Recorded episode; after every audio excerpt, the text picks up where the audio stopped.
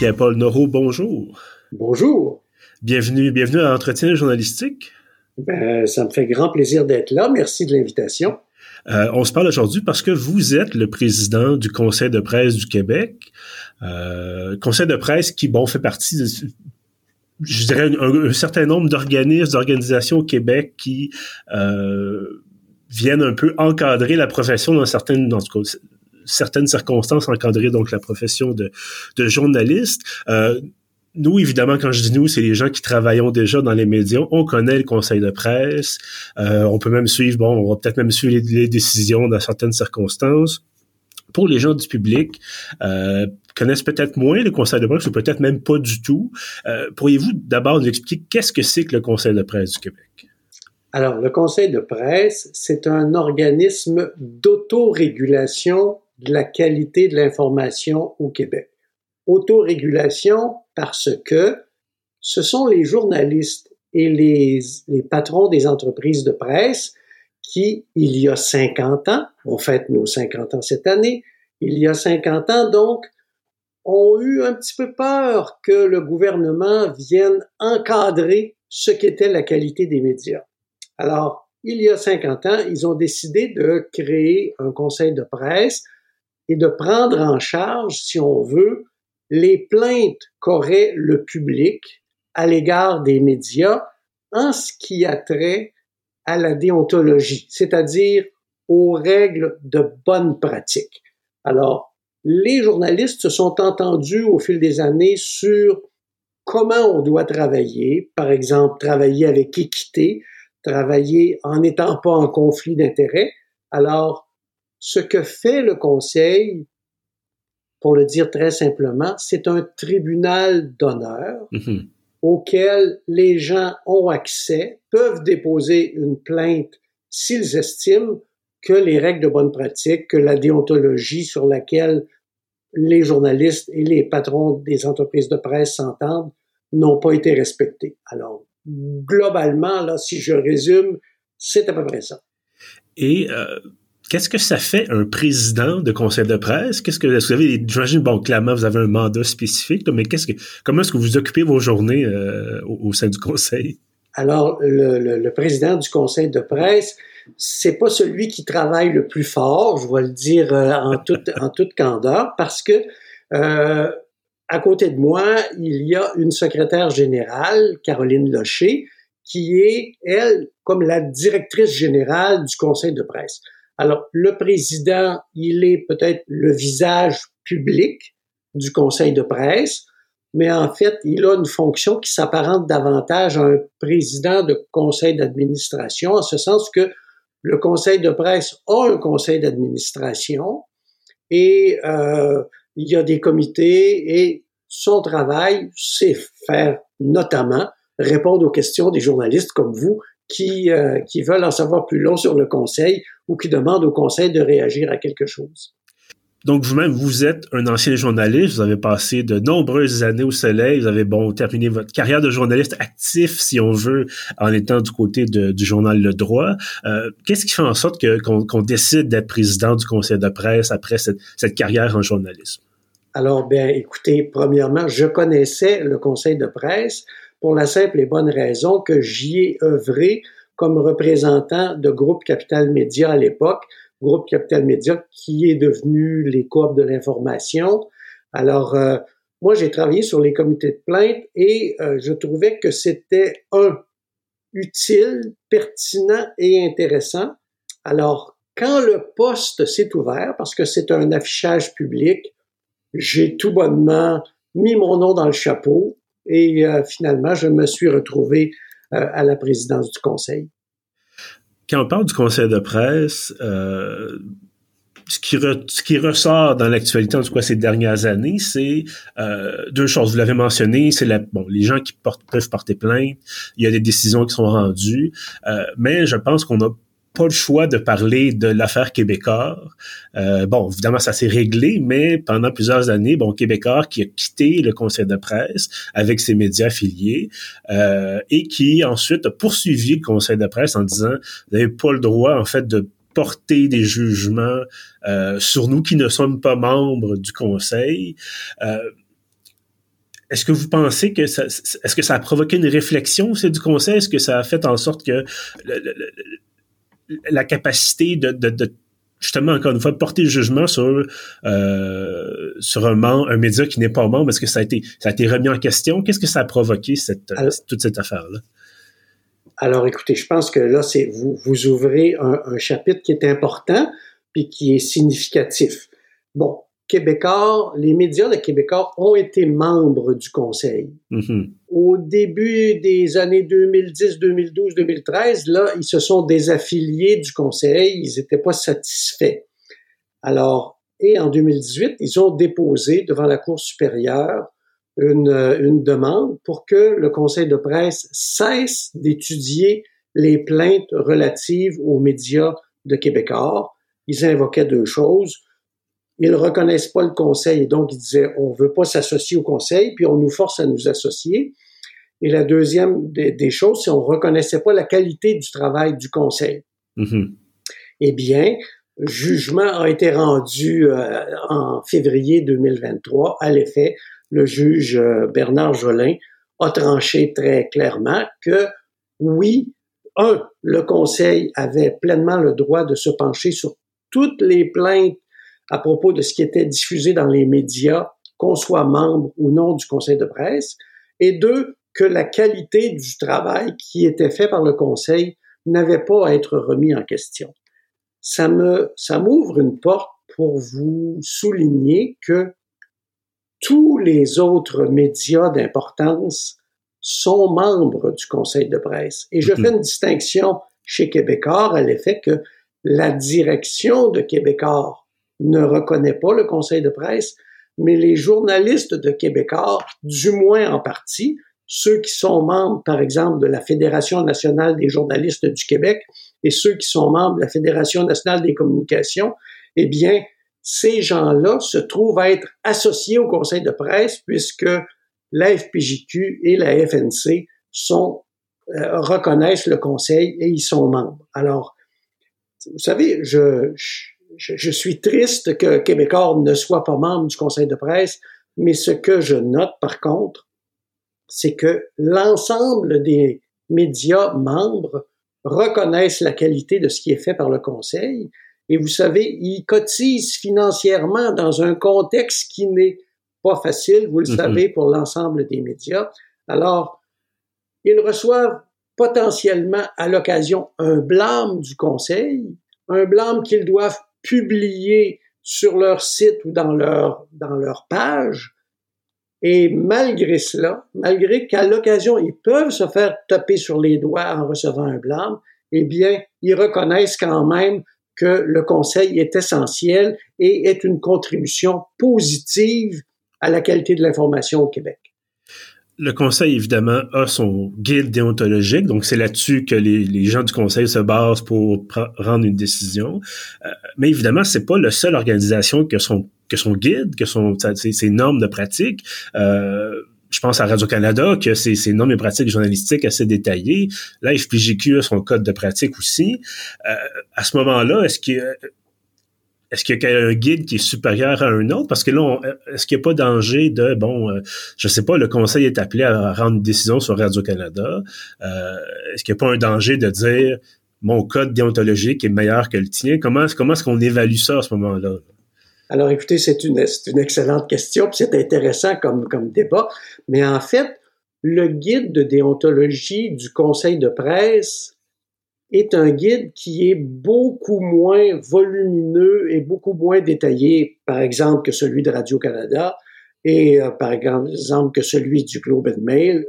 Mais, en fait, il fait consensus. Si on prend, moi je, l'ai fait cette étude-là, là, si on fait l'étude de l'ensemble des guides de déontologie qui existent au Canada, eh bien, vous allez voir qu'on s'entend sur un certain nombre de bonnes pratiques. Alors, ces nombres de bonnes pratiques-là, elles sont dans tous les guides. Eh bien, elles se retrouvent synthétisées, si on veut, dans le guide de déontologie du Conseil de presse. Alors, c'est beaucoup plus sophistiqué à Radio-Canada, beaucoup plus exigeant à Radio-Canada, mais euh, pour, évidemment, comme on a toutes sortes de membres, sont membres du conseil de presse des hebdos, sont membres Radio-Canada, sont membres La Presse. Alors évidemment, ça, ça crée un environnement qui doit se rejoindre sur une base commune. Et cette base commune-là, c'est le guide de déontologie du conseil de presse. Vous avez parlé du financement tout à l'heure en disant que bon, les médias contribuent, malgré, bon, on sait que la situation est très difficile, là, euh, même avec la bonne nouvelle chez Google là, cette semaine, euh, les négociations avec Ottawa, mais euh, J'aimerais vous poser la question si, les médias contribuent, euh, je pense que c'est une contribution majoritaire. Là, une majorité de l'argent qui est reçu par le conseil de presse pour se financer, ça vient des médias. Moi, que je me trompe, vous me corrigerez. Mais à ce moment-là, est-ce qu'il n'y a pas un autre danger de dire on est majoritairement financé par les gens sur lesquels on est appelé à porter un jugement. Euh, il n'y a pas un petit conflit d'intérêt quelque part là-dedans? Alors, c'est tout le principe de l'autorégulation. Pour ce qui est du financement, un, nous sommes financés à peu près à parts égales mm-hmm. par le gouvernement du Québec et par les contributions des médias. Il est certain que comme nous sommes financés par les médias, ben c'est certain que à un moment donné, euh, il, il, y a une entente sur notre, notre fonctionnement. Alors, ils sont membres, les médias sont membres du conseil d'administration, ils nous regardent aller. Je peux vous dire que depuis une dizaine d'années, il n'y a pas de plainte de la part des médias sur le fait que le conseil travaille mal ou le conseil rend des décisions douteuses. Et il faut préciser à vos auditeurs que un, il y a des décisions qui se prennent à une première instance en comité de plainte, mais il y a toujours la possibilité d'aller à une commission d'appel parce qu'on mm-hmm. a une commission d'appel. Alors, les médias semblent absolument satisfaits de ce qui se passe et le conflit d'intérêts, ce serait qu'on soit sensible à des pressions ou, mais pour l'instant, en tout cas, au cours des dix dernières années, je ne vois pas d'exemple où il y aurait eu une pression quelconque de retirer son financement ou de. Alors non, ça ne s'est pas passé parce qu'il y a une bonne cohérence, il y a une bonne solidité dans les décisions qui sont rendues.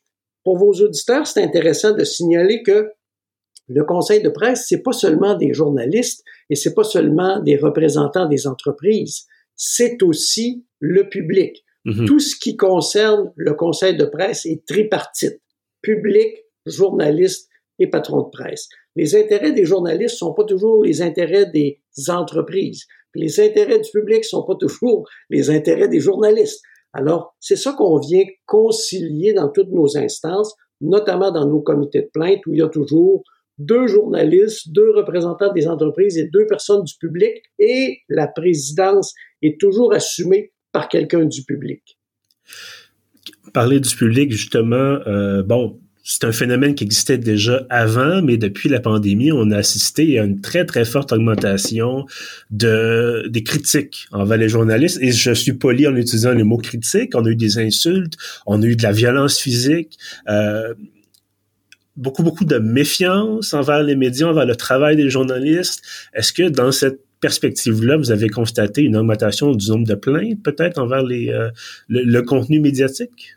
Il est certain que pendant la pandémie, on a effectivement vu une résurgence importante du nombre de plaintes.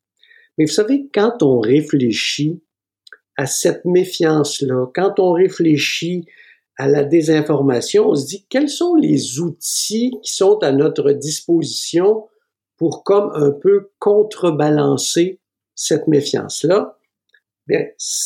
C'est en partie le rôle du conseil de presse. Ce que fait le conseil en accueillant les plaintes puis en tapant à l'occasion sur les doigts d'un média ou d'un journaliste, ben, il vient dire au public, on s'occupe de représenter vos intérêts, on travaille à vous entendre et à faire en sorte que la qualité monte plutôt qu'elle diminue.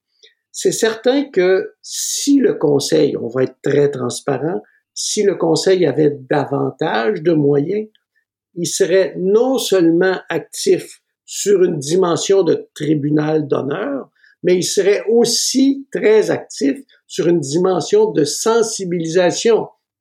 Expliquer aux gens que les journalistes doivent suivre certaines règles, les médias doivent suivre certaines règles et qu'ils peuvent pas faire n'importe quoi, ben ça fait baisser la méfiance plutôt que de l'alimenter.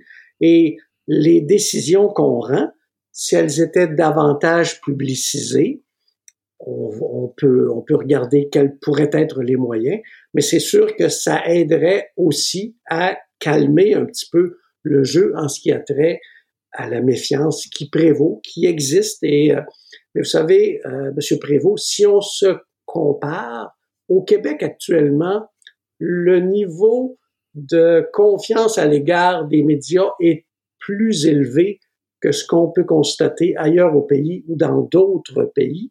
Alors, faut travailler fort pour maintenir cette adhésion-là parce que pour les citoyens, l'information fiable, vérifiée, c'est celle qui est produite par les journalistes.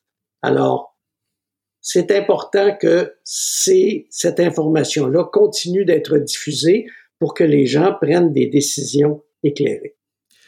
Parler de moyens euh, qui sont pas nécessairement qui manquent, mais qui sont, de, ce que je comprends, limités. Évidemment, comme toute organisation, euh, personne n'a des, des, poches infiniment profondes.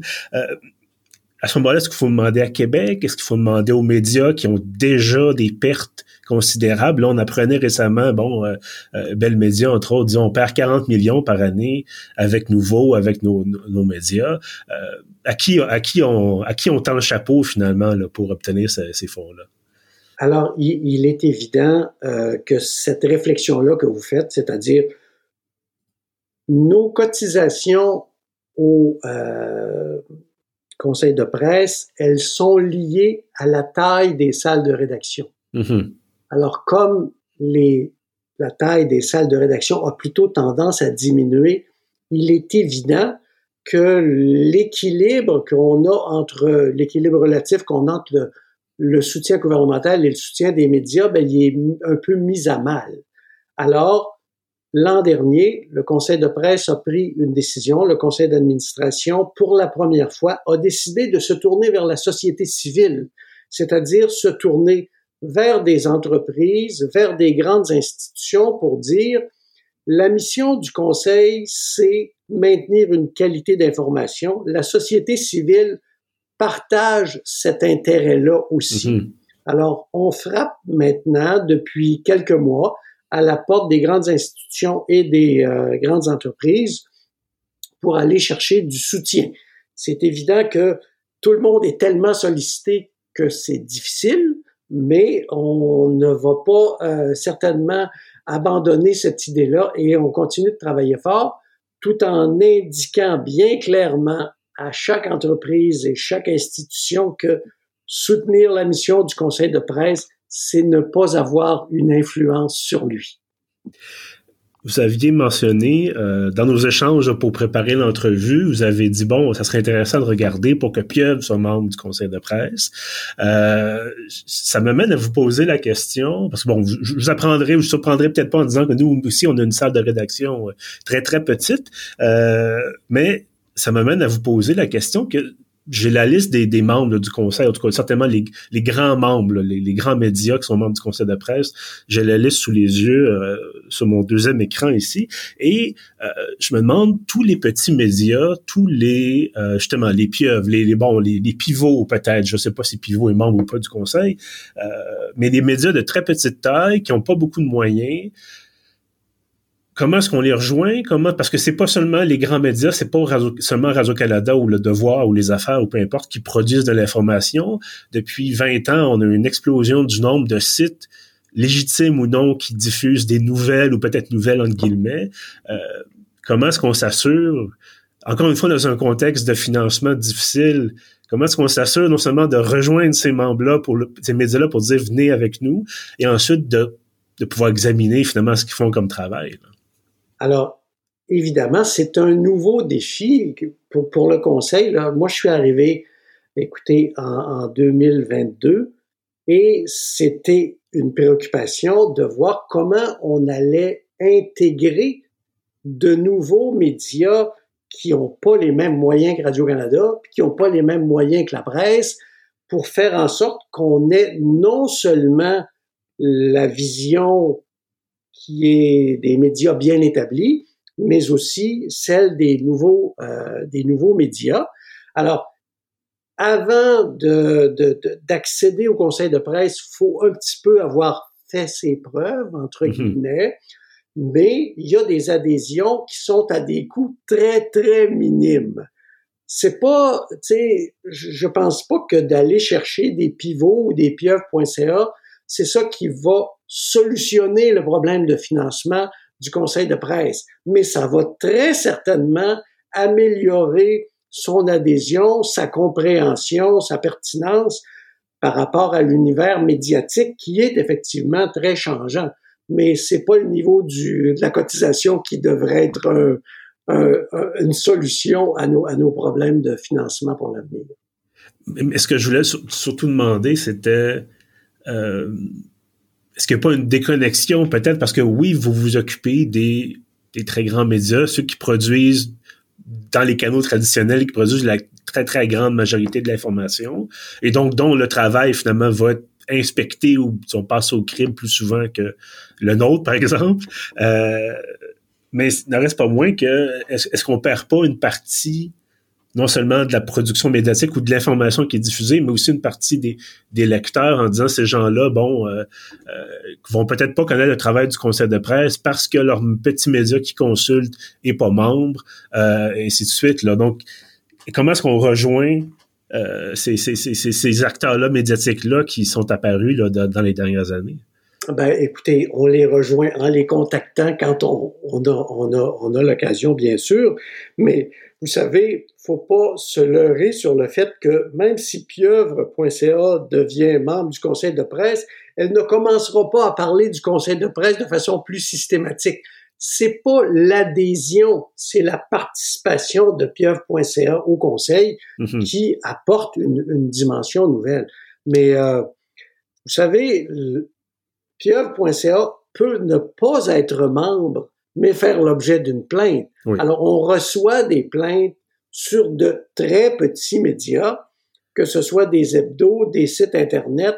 On reçoit aussi des plaintes sur ces médias-là et on les accueille de la même manière qu'une plainte sur Radio-Canada ou sur la presse. Rassurez-moi, dites-moi qu'il n'y a pas eu de plainte sur vos conseils. Mais bon, ça, on n'a pas eu, on a, jamais eu de message dans ce sens-là.